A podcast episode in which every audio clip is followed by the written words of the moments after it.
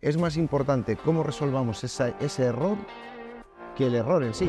Pensar que nos vamos a equivocar, que es absolutamente humano. Hemos conseguido fidelizar a algunos clientes que, que llevan más de 10 años siendo nuestros clientes y todo empezó con un problema. Y el Sí. pato dice, no, es que no tenía hambre. Es mentira, te está engañando el cliente. Pues hay que insistir.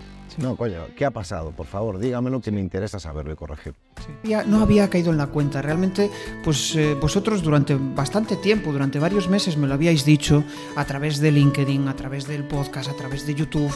Y mm, pues sí, no había caído en la cuenta y al final pues he encontrado la forma de dar solución a eso, ¿no? Que vosotros me decíais que queríais convertir el podcast en vuestro mejor comercial, eh, venderos mejor, aparte de saber vender, pues vender sin inseguridades, ¿no? A la hora de, de- de comunicarlo y comunicar las ideas con, con claridad.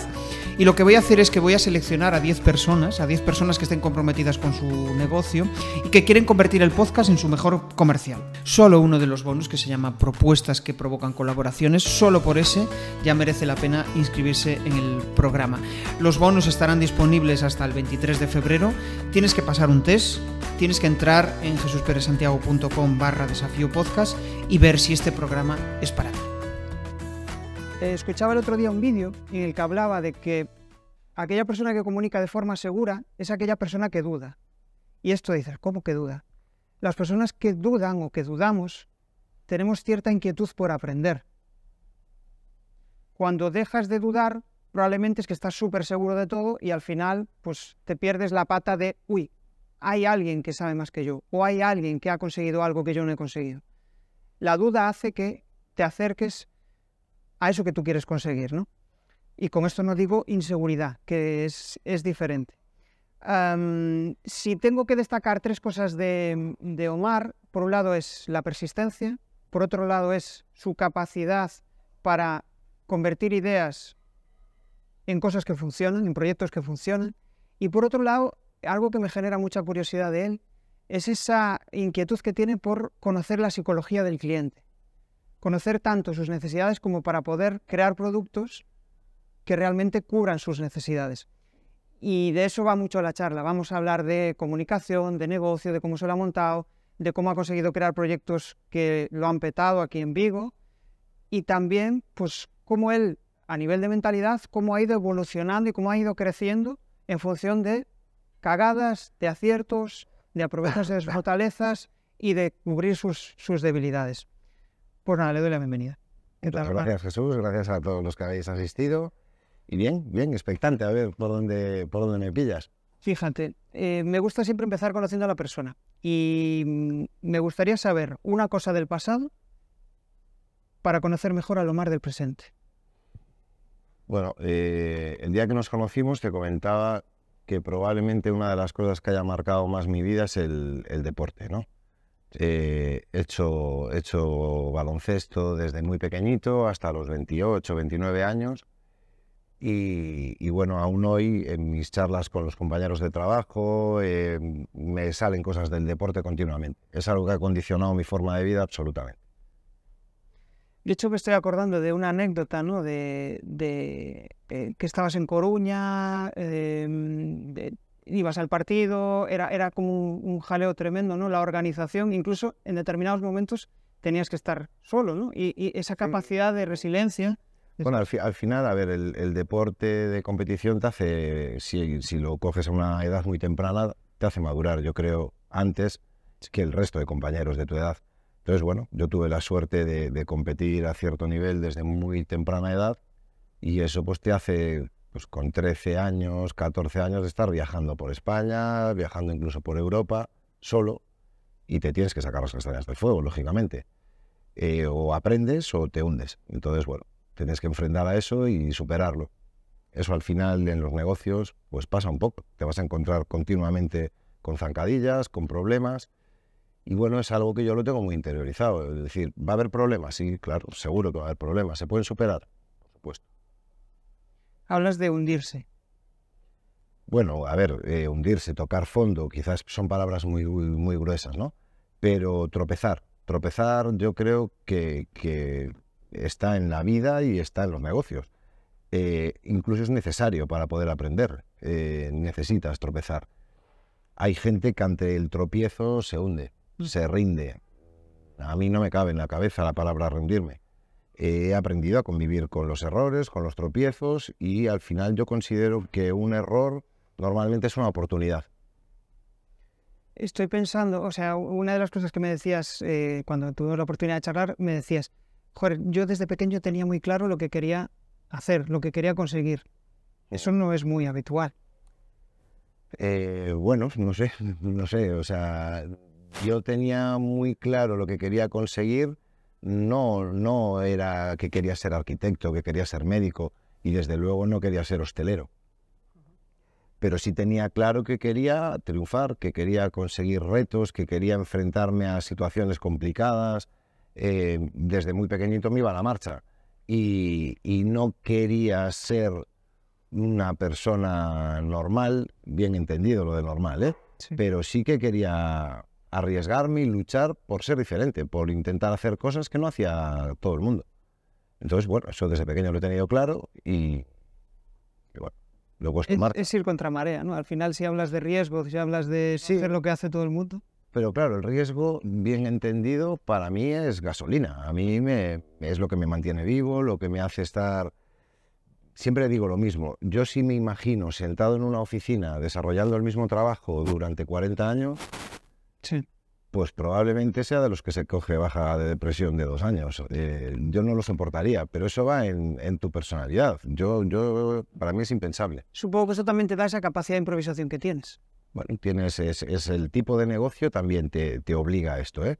O sea, hay negocios, eh, trabajos que son más, más estables.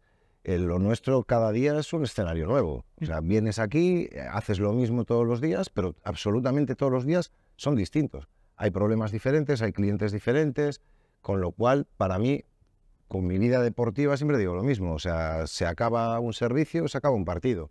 Al día siguiente vuelves a jugar y aunque juegues contra el mismo rival, el partido va a ser absolutamente distinto. Entonces, eso para mí es maravilloso. Claro. Te Claro. mantiene vivo.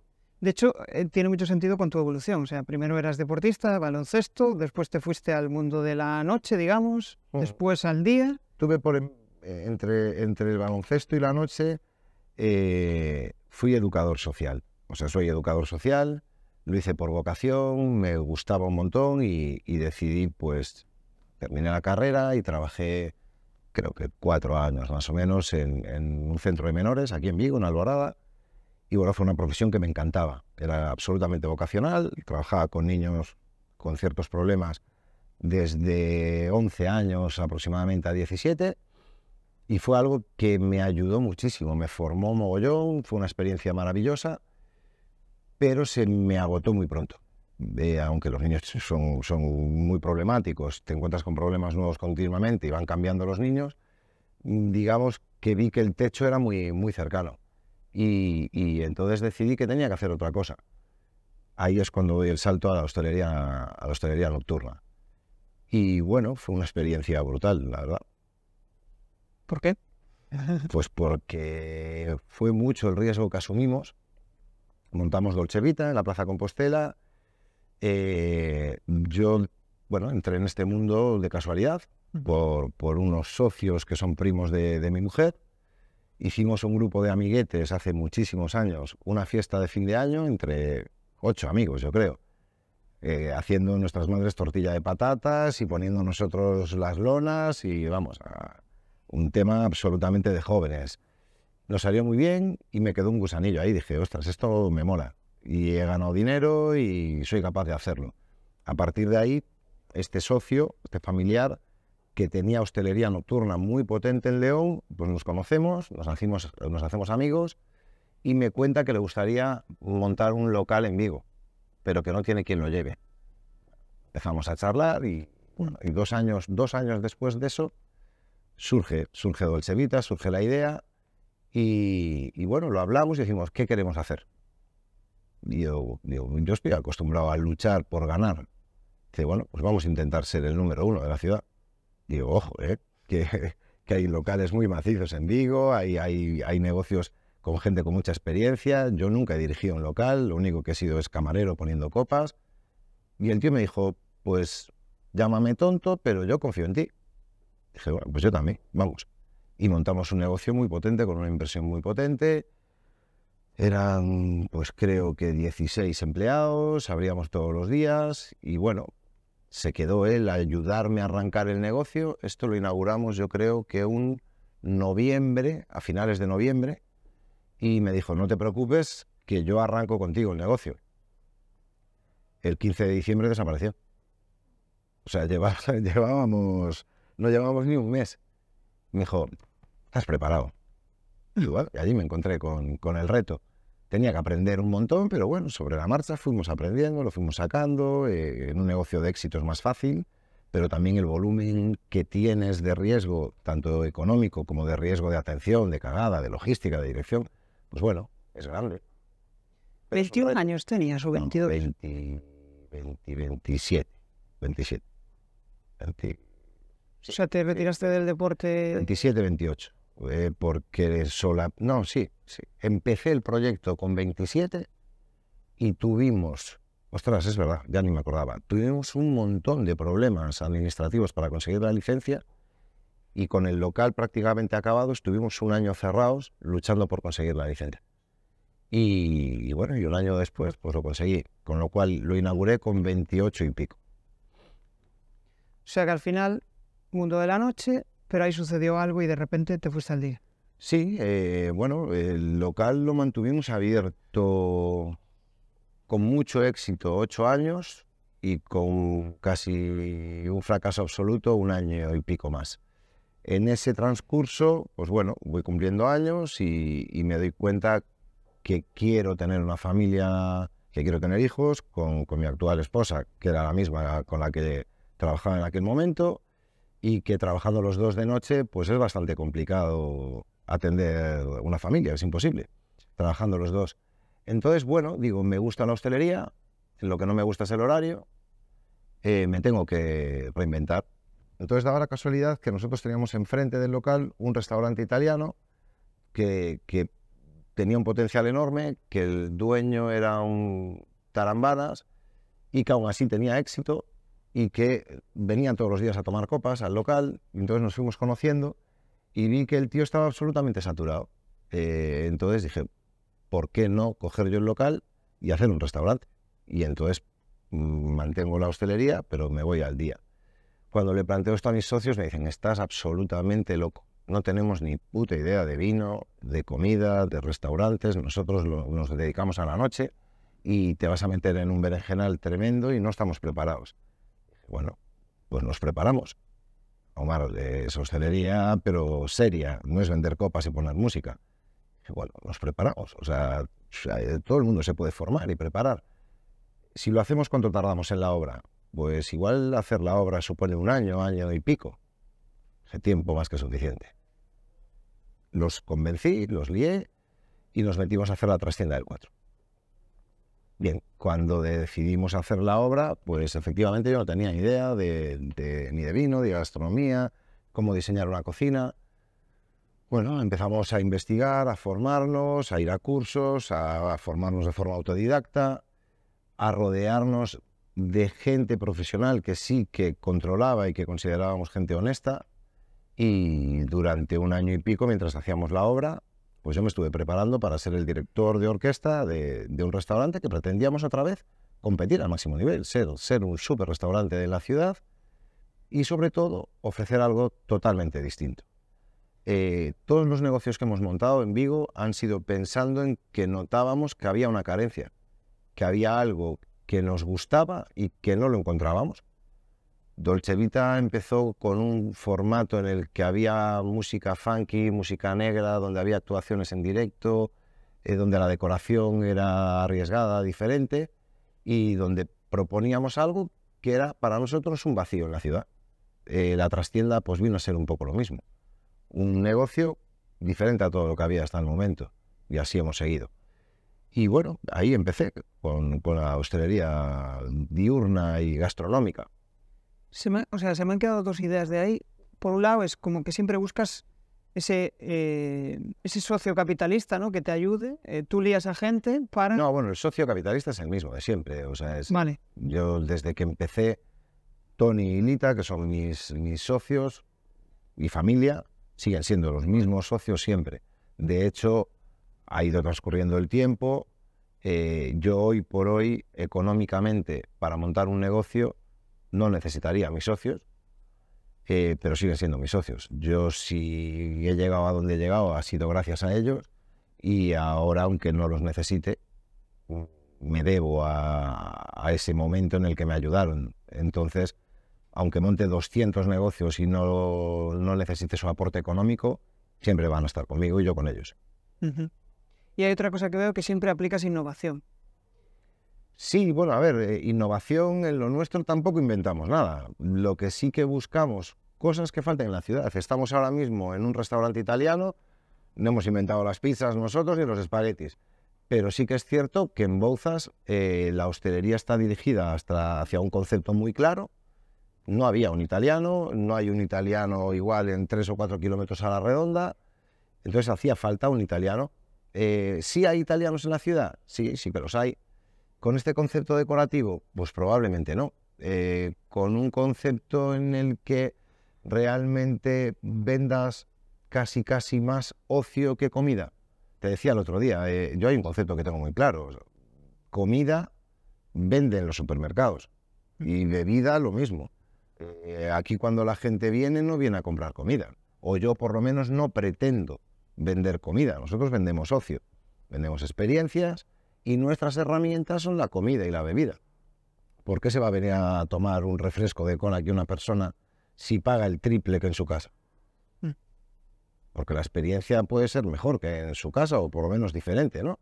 Más divertida, en un ambiente agradable, con gente agradable, con música, con una temperatura.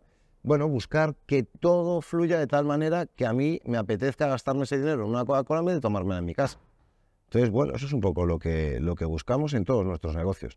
La comida, bueno, pues aquí es italiana, en, otro de nuestros negocios es más contemporánea, en el otro es más clásica, en espacios distintos que tratan de acompañar esa comida y que todo tenga una consonancia, pero al final lo que vendemos es ocio nosotros. Joder, una, una cosa que yo percibí cuando hablé contigo y que veo que haces muy bien es la psicología del cliente, ¿no? O sea, em, eh, no sé si recuerdo bien, pero me hablabas de que cuando abristeis la central em, te pusiste a observar cómo había los flujos de, gente dentro del sitio, ¿no? Ahí metiste innovación, pero hubo quizá pues un, a ver, eh, error o una eh, cagada, ¿no? Sí, nosotros al final es atención al público, es comercio lo que hacemos, ¿no? Eh, yo creo que el análisis del cliente es fundamental y más en una situación como esta, porque en el comercio habitual tú si vas a comprar alguna tienda a veces estás cinco minutos, pero tú, aquí vas a estar con el cliente durante una hora y media o dos horas, ¿no? Eh, yo ahí probablemente tenga un poco de, deje por, por, la época en la que fui educador, tenía que trabajar con niños, estudiarlos continuamente a ellos, a sus familias, eh, tienes que hacer terapias y trabajo de cambio de conducta de esas personas, analizarlos muchísimo para conseguir que al final mejoren en sus problemas y hagan un poco lo que tú quieres, ¿no? Yo esto lo aplico después en el restaurante, tanto con la clientela como con mis compañeros de trabajo, con mi equipo. Tengo que ser un motivador que consiga que la gente haga lo que yo quiero que hagan. Es, es importantísimo. Lo consigo algunas veces y otras fracaso, pero el objetivo es ese entonces, analizada al cliente es fundamental. La central, probablemente el local más difícil en ese aspecto. Es muy grande, es un multiespacio y el mismo camarero, un compañero mío o yo, se va a encontrar en un espacio de tiempo muy corto atendiendo una mesa de negocios donde tienes que trabajar de una forma, a una pareja romántica, a un grupo de amigos que están de cachondeo unos en el comedor privado, otros en unas mesas altas, otros en la terraza mamándose. Eh, entonces, realmente el mismo camarero tiene que estar continuamente cambiando el chip, cambiando de rol, interpretando qué quiere ese cliente. Y algo de atención también. O sea, tienes que estar continuamente jugando. No puedes hacer el mismo trabajo. No, es que nosotros trabajamos así y que el cliente se adapte a mí. Yo creo que, que mal, mal. Entonces tienes que estar analizando continuamente qué perfil de mesa tienes, qué necesidades hay, qué prisa tienen. En una cocina tú ordenas las comandas, ¿no? Tú llegas primero y él llega después. Pues tu comida sale antes y la otra sale después.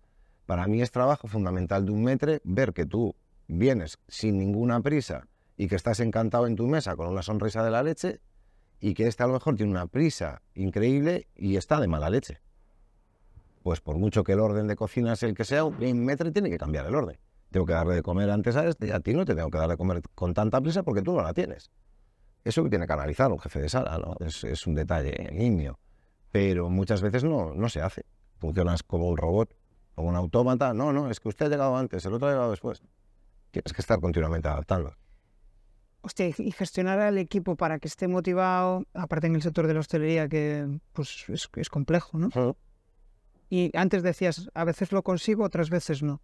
Bueno, eh, es verdad, hay veces que se logra, otras veces no se logra, porque es un trabajo duro, eh, intenso en, el, en, el, trato con el cliente y eso te desgasta porque estás mm. continuamente intentando hacerlo muy bien, muy bien, muy bien. Tú si trabajas tú solo con un ordenador, pues no tienes esa tensión, pero con el cliente y teniendo en cuenta que cada vez los clientes son distintos, la tensión esa te desgasta, ¿no?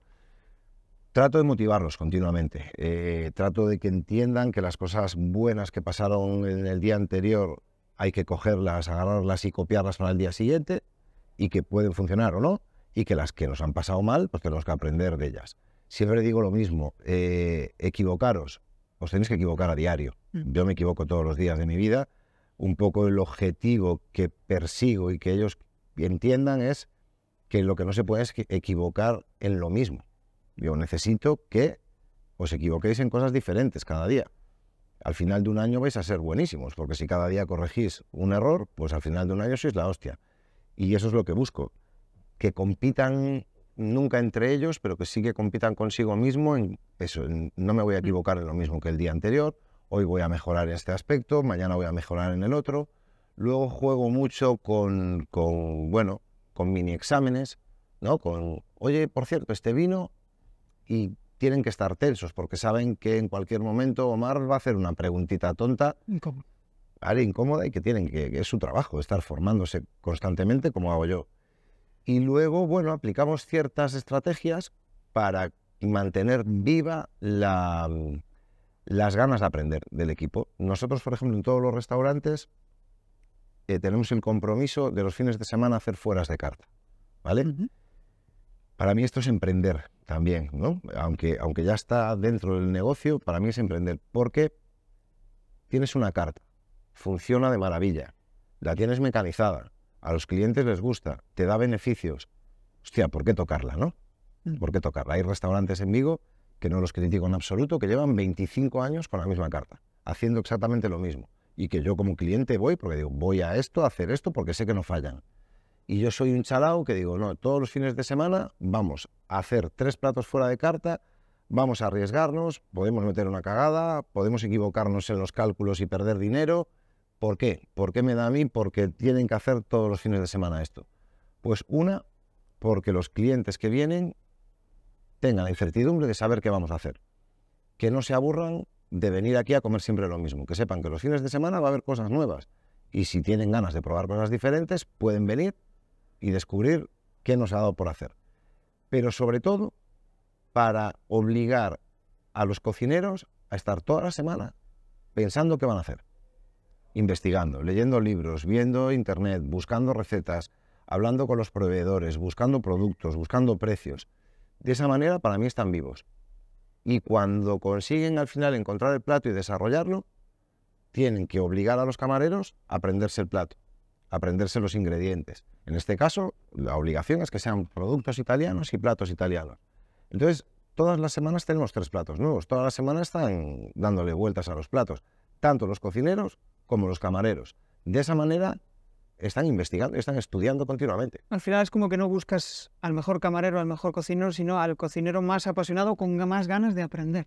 Sí, en hostelería, a ver, en la cocina quizás hay un nivel de profesionalidad más alto. En la parte de, sala mm, no encontramos un nivel muy alto de, de camareros, porque hay pocos. Y buenos, muy pocos. Entonces yo sobre todo lo que busco es gente motivada, gente con ganas de aprender porque realmente en todos mis equipos, incluyéndome a mí, tenemos gente con muchas ganas de enseñar. Mm. Entonces yo estoy encantado, a mí me fascina lo que hago. Y nada me alegra más que un camarero mío me pregunte por una denominación de origen, por una uva, por un plato, por un ingrediente. Claro, si me pregunta todos los días por el mismo, tenemos un problema, Claro. ¿eh? Pe- Y ya estás detectando algo. Claro, digo, coño, eh, te estás equivocando todos los días en lo mismo, ¿no? Eh, no estás aprendiendo. Pero lo que buscamos es enseñar. Entonces, si hay buena actitud y buena predisposición por parte del trabajador, nosotros encantados, porque mejoran muy pronto. Porque al final, joder, ellos acaban, acaban sabiendo mucho más que tú en determinados aspectos. ¿Cómo haces tú para ¿Quién mantenerte yo? actualizado? No, ahí, est- ahí está la duda. No, claro, ellos son especialistas en algo muy, muy concreto, ¿no? Entonces, en el plato, pues probablemente dentro de dos años sepan mucho más que tú a la hora de elaborarlo. Incluso cuando lo elaboran. Claro, claro. ¿Cómo haces tú para mantenerte actualizado y, y- Bueno, formación, formación constante. Eh, yo me implico en absolutamente todos los espacios del local. Todos los días estoy en todos mis locales. Eh, no trabajo ocho horas. Eh, entonces, bueno, me gusta mucho lo que hago, me apasiona, entonces estoy preguntando todos los días y además formo parte de los momentos creativos. O sea, hay recetas que no las he desarrollado yo porque no soy cocinero profesional, pero que igual hay un 50% de la receta que es idea mía. Eh, la selección de los vinos de carta, pues los vinos y los destilados es, todo mío, o sea, me encargo yo de gestionarlos. ¿Qué pasa? Que en cada local tengo colaboradores muy estrechos en los que confío muchísimo. Entonces, ellos también aportan. Los escucho, los tengo en cuenta y juntos decidimos si hay que eliminar un producto que no funciona, que no gusta, que ha cambiado la añada y ya no funciona como funcionaba, o que nos hemos, nos hemos aburrido de él, y, y juntos buscamos cosas nuevas. Entonces yo formo parte de todas las decisiones que se toman en, en el local. Tengo que aprender y cuando Sí. no sé algo, pues sigo mi, mi, mi máxima que es estudiar. tiene todo sentido? Vamos a dar un giro, vamos a ir hacia, hacia negocio y ya vamos a entrar en la parte final. ¿Cómo se monta un negocio que no pase desapercibido? En tu caso, en hostelería, que es tu... Bueno, a ver, en nuestro caso eh, nos apoyamos mucho, mucho, muchísimo en la decoración. Eh, la decoración para nosotros es fundamental. Yo tengo la enorme suerte de que ninguno de nuestros negocios lo ha, lo ha diseñado un decorador, ¿vale? Mm, Mis dos socios son unos decoradores espectaculares, tienen un criterio brutal, para mi gusto, por supuesto, y son muy buenos en lo que hacen. Entonces hacen negocios con mucha personalidad, en la que nosotros llegamos a diseñar hasta los muebles, los dibujamos, eh, tenemos oficios que colaboran con nosotros, tapiceros, carpinteros, herreros, y entonces diseñamos el local ad hoc. Esto nos permite que algo que es muy típico en cualquier mm, eh, negocio, que es que, que te copien. ¿vale? Se hace muy difícil. Cuando te decora un negocio un decorador, si llega otro por detrás con pasta, le dice al decorador, hazme uno igual que este. El decorador te lo hace. Si todo tu mobiliario y todo lo que tú diseñas, en vez de diseñarlo, lo compras por catálogo, pues al día siguiente llega otro, coge el catálogo y también lo compra. Sí. Por lo tanto, bueno, pierdes un poco esa personalidad. Nosotros, todo lo que hacemos es muy auténtico porque lo diseñamos nosotros. Luego, eh, ¿cómo vuelves a darle personalidad? Pues bueno, trabajando muchas horas, buscando, yéndote a ferias internacionales, a buscar platitos, a buscar, pues estos platos están comprados en la Feria Internacional de París. Hay un montón de cosas que compramos en rastros, en Lisboa, en Madrid, en Oporto, que le dedicamos muchas horas a que la imagen inicial sea muy potente y que sorprenda. Esto te vale para que la gente venga la primera vez, Vale. venga a conocerte. Hay muchos negocios que no consiguen ni que vayas la primera vez. Para nosotros es fundamental que hagamos algo tan atractivo visualmente que la gente quiera venir a conocerlo. Con esto hemos conseguido meter a la gente dentro. Ahora ya el balón está en nuestro tejado. Y, y cuando abres un negocio el primer día, ¿qué piensas ese día? en triunfar, en conseguir que a la gente le encante, llenarlo a tope, pasarlo bien y que los clientes se lo pasen bien también. Me refiero, más, sorprender, me refiero sorprender. más a la sensación que tienes en, en, en, hostia, vamos a abrir los nervios, ¿no? Esa- esas emociones que, que sueles tener cuando abres por primera vez. Bueno, es, es una montaña rusa de emociones. Tienes por un lado una alegría enorme porque llega el momento de, de presentar en sociedad todo ese trabajo, Casi todos nuestros proyectos han sido proyectos largos en cuanto a la realización de, de la obra. Ninguno ha tardado menos de un año y dedicarle un año a desarrollar un proyecto es tiempo y muchas horas metido. El día que abres es como que se te acaba un ciclo muy importante y dices, ostras, ya no va a volver a ser nunca más, ya no voy a poder corregir nada más, ya no voy a, hacer, que sí que puedes, ¿no? Luego puntualizas. Pero ya es fin y, vamos. Tienes mucha ilusión por hacerlo, lógicamente nervios por si fallas, y ya te dije que he fallado, he fallado, hemos cometido una cagada muy grande, muy grande, muy grande, que nos costó mucho dinero y que fue, fue un fracaso emocional también importante, habernos equivocado. Por lo tanto, ese nervio siempre lo tienes, pero al final la experiencia también te da el, conocimiento de decir, es un día. Voy a abrir, voy a presentar el negocio y la realidad no es hoy. Eh, al final el primer día es una fiesta, invitas a un montón de gente, te lo pasas bien. La gente es agradecida además, o sea, te llenan a los oídos de, oh, qué bien, qué, bien, qué bien. El trabajo real está después, el día a día. El día siguiente es mucho más importante que el, el segundo, es mucho más importante que el primero y el tercero más importante que el segundo. Luego esto es una carrera de fondo y es todos los días, todos los días tienes que estar ahí. De poco vale que lo hagas muy bien una semana. Sí, sí. Pues sí, ahí está la persistencia, todos, los días, todos los días. Bueno, entramos en la fase final, vamos a entrar con una batería de preguntas, primero con cosas que te rayan y que te retan y después vamos a entrar en las últimas cuatro preguntas incómodas. ¿Qué es lo que más pereza te da del día a día de tu negocio? Lo que más pereza me da.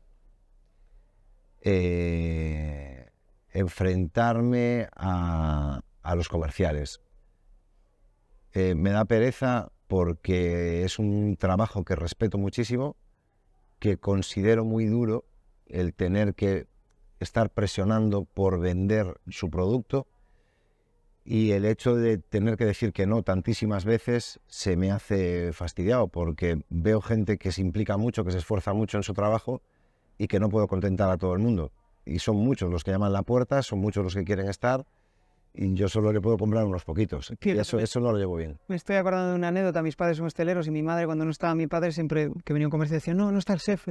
Bueno, se escaqueaba, se escaqueaba bien.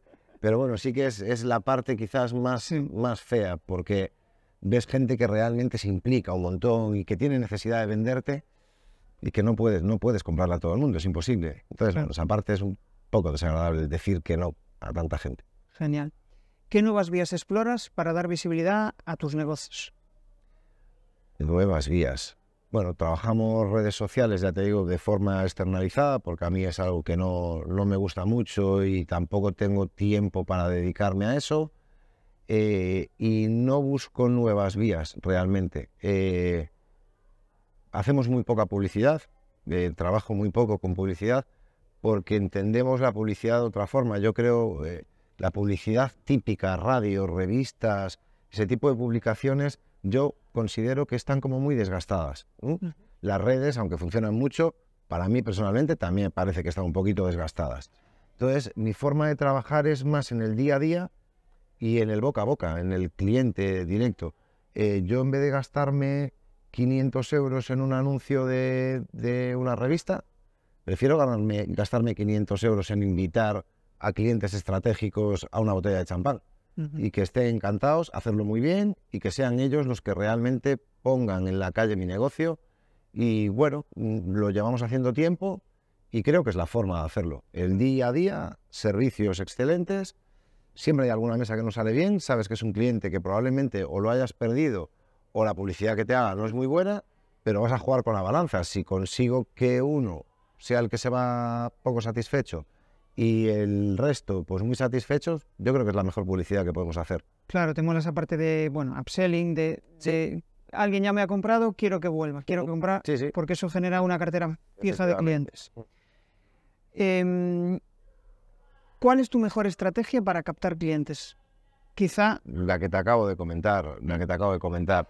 La atención directa, el trato personal, eh, y, la satisfacción. Antes hablábamos de, los errores, ¿no?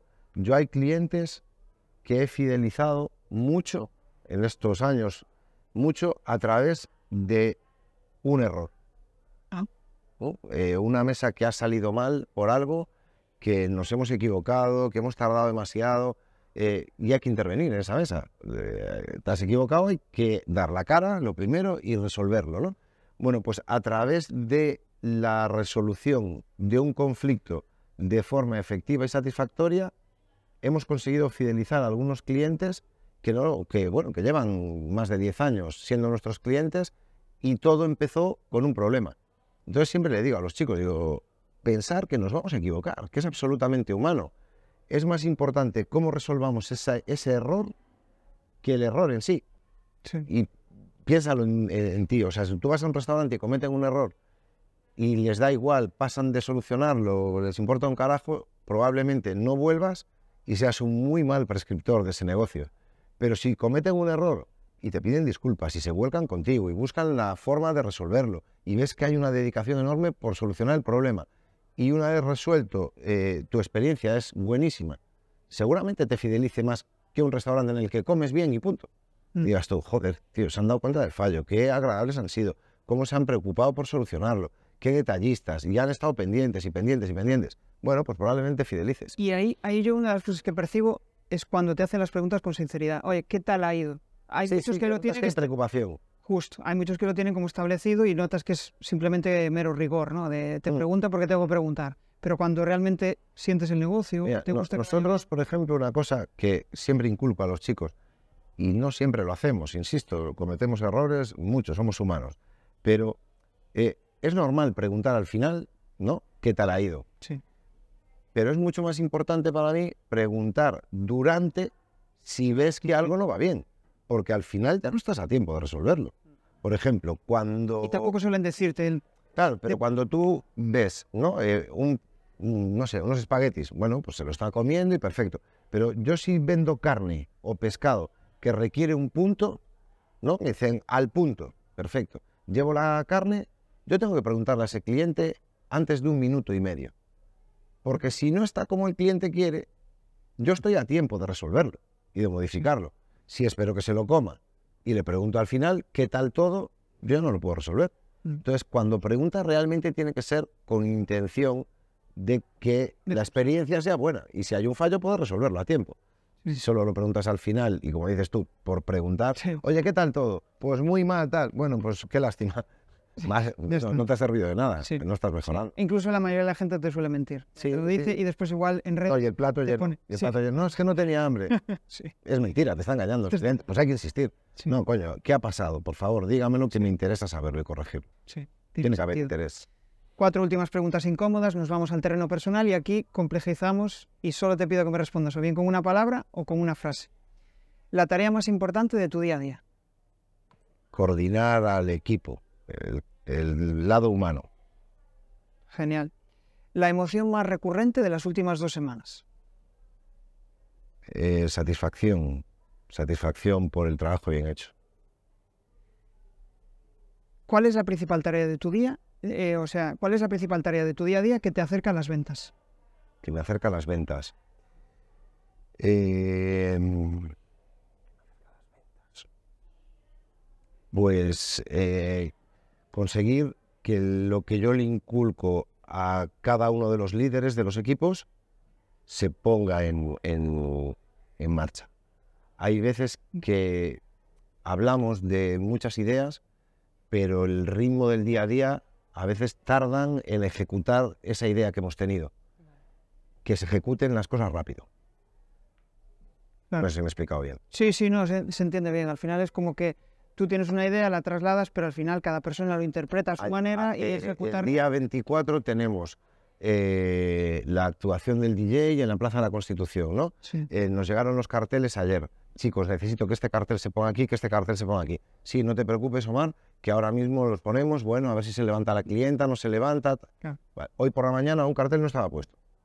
Vale, entonces digo, joder. Algo falla. Ayer dijimos, sí, pero estuvimos muy liados. Mal. Eh, siempre hay un hueco. Lo que pasa es que el que lo tenía que hacer se despistó. Bueno, hoy está puesto. reaccionar rápido a las cosas que realmente que el día a día te pide. Hay veces que no reaccionas rápido y tienes el fallo y lo consolidas. Hay que estar bien. Genial. Última pregunta y cerramos. ¿Tu mayor objetivo en la vida? Ser feliz. Eh, ser feliz eh, yo y mi familia. mi familia y yo, pero ser feliz. Eh, esto dura poco y, y, bueno, vemos desgracias todos los días. Entonces, mm, buscar la felicidad a través de mi trabajo, de mis proyectos, de mis compañeros, de mi familia, pero ser feliz no compensa no ser feliz. Genial, genial. Pues me ha molado mucho, la verdad, la, la- la charla. Y ahora entramos en una ronda de preguntas, o sea que podéis preguntarle lo que queráis a, a Omar. Disparen.